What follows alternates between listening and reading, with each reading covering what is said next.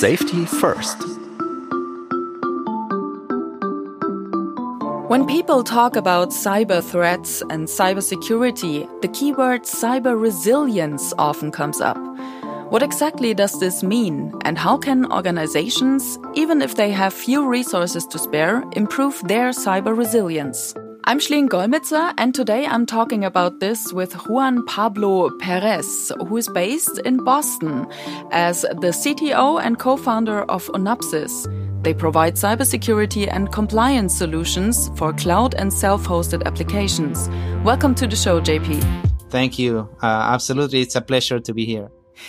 JP, uh, today we want to learn more about cyber resilience. What exactly does cyber resilience mean?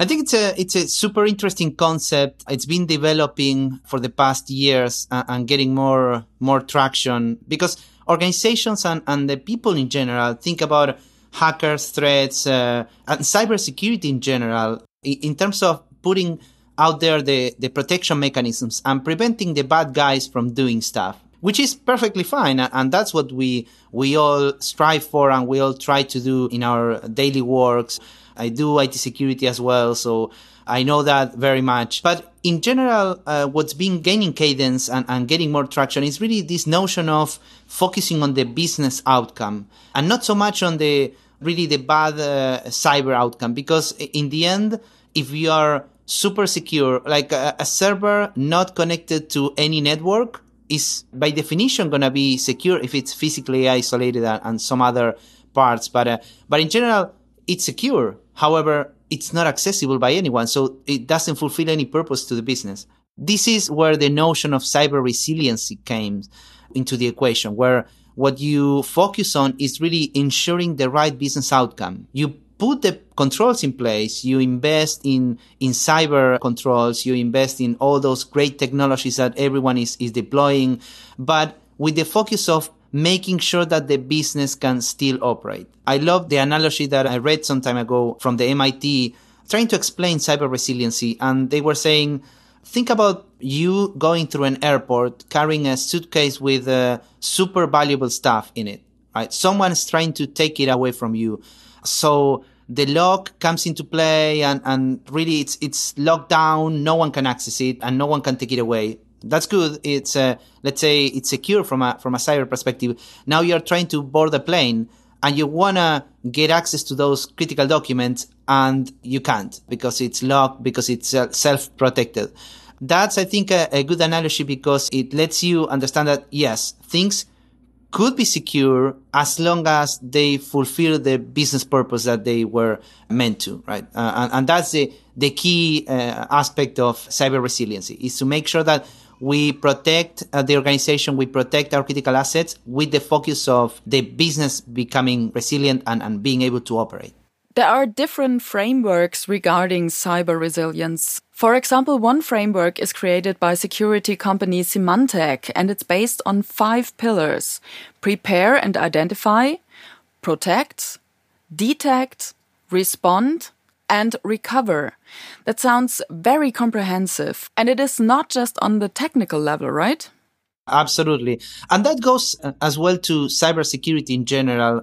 When you deploy cyber resiliency, when you deploy cybersecurity controls, in general, you try to take the framework approach and you try to put a framework in place to make sure that you have control on the different pieces and you can measure the maturity and the progress. Things are not happening from one day to the other, especially in the, in the large organizations, but in the smaller organizations as well, because they don't have a lot of resources to invest and to accelerate things. So in terms of making sure that you as a company go through cyber resiliency or go through cybersecurity it doesn't happen from one thing to the other. You go through steps and you implement the framework and you go from level one to level two to level three, uh, increasing the, the resiliency in this case. And yes, I've seen that framework. There are a couple of others.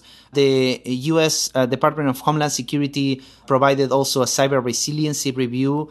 MITRE provided a, a, cyber resiliency FAQ as well. I think there are a couple of uh, super interesting resources that companies can leverage to help them through this path of uh, getting into a cyber resilient or a more cyber resilient state.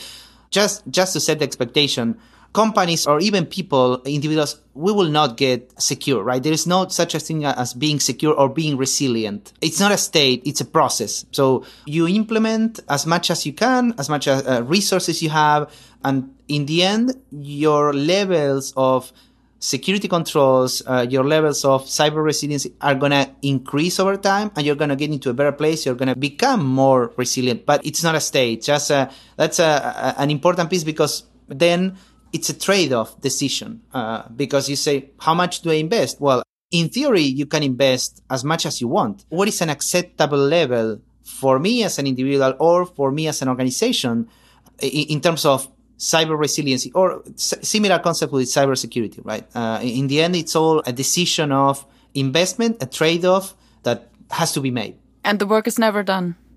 Absolutely. Yeah. Yeah. But we hear that all the time. And, uh, especially in this year, 2020 year, last year on the pandemic with all the changes in our lives, right? So it's been a, quite a year for all of us. But from a cyber perspective, it hasn't been any different. If anything, it's been increasing. Resources have been poured into the threat actors and, and there have been record levels of threat campaigns, phishing, ransomware, uh, because threat actors want to monetize on it. They want to make a profit. And with really struggling economy around the world, well, resources are put into really trying to, to monetize on cyber risks. So yeah, it's, it never stops and it's going to continue to be like that and it's going to continue to increase. So especially as companies and as individuals, we become more and more digital, right? Like who would have thought 10 or 15 years ago that we will have everything on devices, everything on the cloud, that we will have real time access to any information. Well, it's happening and it's gonna, everything is gonna go into that direction. So I think we just have to live with it and understand that as our lives get more digital, we need to become more aware of the cyber risks. We, we all understand the other type of risks, right? Health, we need to go to to the doctor. In terms of being robbed like we understand the, the, police. We get into insurance if we get a car crash. And cyber is gonna be a, a critical part of our lives as individuals as well. I think uh, that's that's a, a key change that is gonna be growing. Our kids are growing in the in the digital era. It's also natural to them and it's okay for that to be that way for us that are grown ups and, and we have been living that transformation for some of us it's a little bit more difficult to get into that reality but but it's it's really cyber is here and all these concepts we're going to have to deal with that. And I, I love this topic of cyber resiliency because it's an evolution of cybersecurity from the perspective of let's just protect everything. No it's let's let's put protection in place with the objective of, of becoming a resilient company, being able to operate even in the event of a, of a cyber breach. So you're uh, the co-founder and CTO at Onapsis. What are your customers typically struggling with when it comes to cyber resilience? And what do you recommend them to strengthen their cyber resilience in their companies? From a business perspective, from what we do day in, day out, it's right at the heart of what we do. Just because we do cybersecurity, but we do it at a, at a very special level or place, which are the business applications. We consider those applications ERP, CRM, SAP, Oracle. We consider those applications to be the, the, crown jewels and our customers consider those applications to be amongst their most valuable assets because of the data that is processed and the and the processes that are being executed so the ability to secure those assets is really around not just putting protection in place, but making sure that they are able to operate because as a company, most of our customers and most organizations, if they don't have their ERP running, their customer relationship management system running, their HCM system running, like there is real business disruption. There's people that cannot work and that has a significant impact to, to organizations. That's why from what we do, cyber resilience is right in there. And what we try to help organizations doing through a maturity model is getting awareness of their security levels of their business applications and getting those levels into a better place. Over time, implementing different security controls, patches, configurations, authorizations, integrations. Eventually, organizations reduce their risk and increase their levels of, of cyber resiliency. So, are there maybe top three things uh, that you can recommend that organizations can do to become more cyber resilient? The first one is a basic one. It talks about basic hygiene, but still you wouldn't believe the number of companies that don't get it right. I understand why they don't because it's it's hard. It, it requires a lot of resources and it's really apply the patches, right?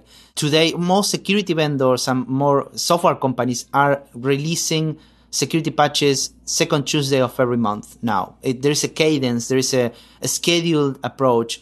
So organizations should be prepared to receive those patches and, and making sure that those patches are implemented, especially the critical ones. That's very important because those are amongst the first things that threat actors leverage to go and compromise organizations, right? The, the vulnerabilities that are right patched right now, uh, especially the critical ones, those are going to be reverse engineered uh, by threat actors and used against organizations and individuals. We see that happening all the time. The second one is uh, really making sure that you have a, a visibility into what your digital assets are. As we grow consuming more and more things, consuming more applications, consuming more data, in the end, irrespectively of what size your organization is, you will have a significant digital footprint in the cloud, on premise, all interconnected. So understanding what uh, information, what data is there and what controls you implement to secure that, that's critical, right? It's uh, also part of the basics, but it's having a, a holistic understanding of what you have. Most of the times organizations don't even know what they have. And the third one, I would say it's uh, on the configuration side, especially important in the cloud, as, as we see, especially SMBs uh, going all the way to the large uh, enterprise sector, they embrace the cloud in a way that we haven't uh, seen before. They all migrate and, and, and go to the cloud. So you would say, but there's risk on the cloud providers and how do they keep their things together and um, implement the right security controls? Yes, but 99% of the security breaches and, and the security incidents in the cloud are due to customer issues. And this is due to mainly configurations, authorizations. Really, how do you manage that access? So that's why I would say patches, uh, right visibility and configuration uh, and the right security settings, putting those things in the right place will give you a really a, a leapfrog on the security posture to become more cyber resilient. From there, you can go so many different places, right? But in terms of focusing on, on the top three, I would recommend those. So, what are the resources that organizations can leverage to understand how to become more cyber resilient, especially SMEs with little resources for cybersecurity to spare? In the end, it is a prioritization problem. It becomes a resource problem because you need to invest, but no one has unlimited resources. So it's always a, a matter of prioritization. So I would say make sure you decide what's your level of investment that matches the level of risk that you want to take. And then there are a ton of resources uh, from the US CERT, Department of Homeland Security, MITRE, the CISA organization. You mentioned another framework from Symantec, and, and different organizations have different frameworks that you can implement. All of these resources are great to actually go and, and uh, implement. You don't need to implement everything from, from day one, but you have the tools to do that, right? And once you have that defined in terms of what is the framework, then it comes the decision on what are the resources that you're going to invest on this, right? Uh, but uh, I would say leveraging MITRE, leveraging the US CERT resources, lots of uh, good stuff uh, and good resources. You could start as uh, as simple as Wikipedia, right? Uh, you can go to Wikipedia, check cybersecurity, cyber resiliency, uh, lots of uh, good uh, details there, and then it will take you into different places. But but it's really a prioritization decision, I would say. So, JP, uh, we already talked about it a little. How has 2020 and the pandemic changed the threat landscape? 2020, what a year was it? Who would have thought at the beginning of 2020 that we would end up all of us working remotely and operating uh, in very similar ways than before, but completely remote. So organizations had to rush through enabling their employees to work remotely, to expose to the internet a lot of different uh, services that were not supposed to be exposed. So that opened a lot of different threats and risks.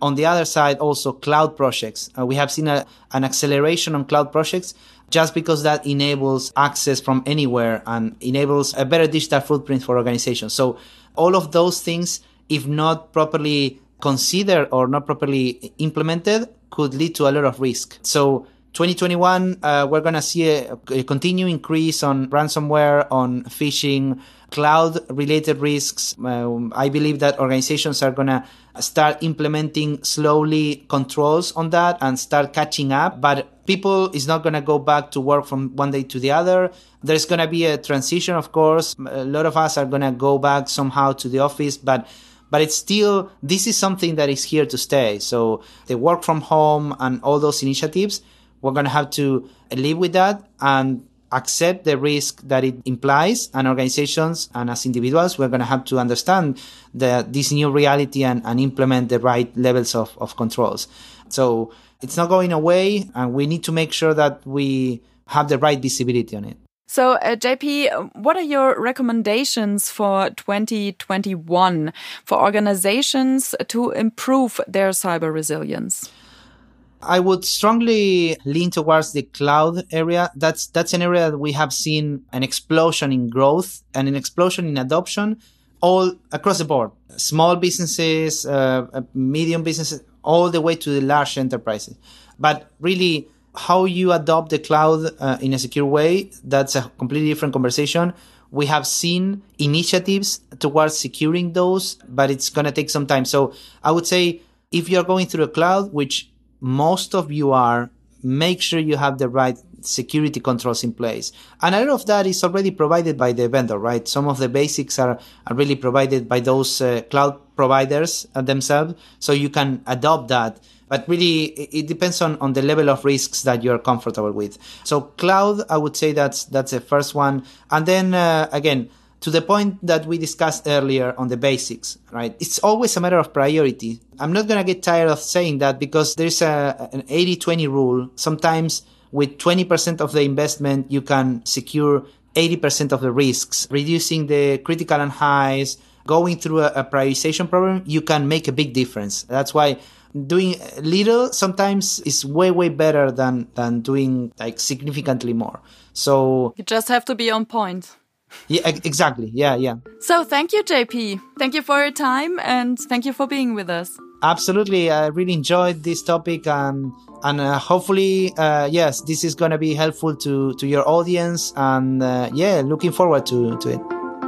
All episodes of Safety First are available at tuvsud.com slash podcast and on many podcast platforms and podcast apps. If you like Safety First, then subscribe to us. Thanks for listening. See you next time and stay safe.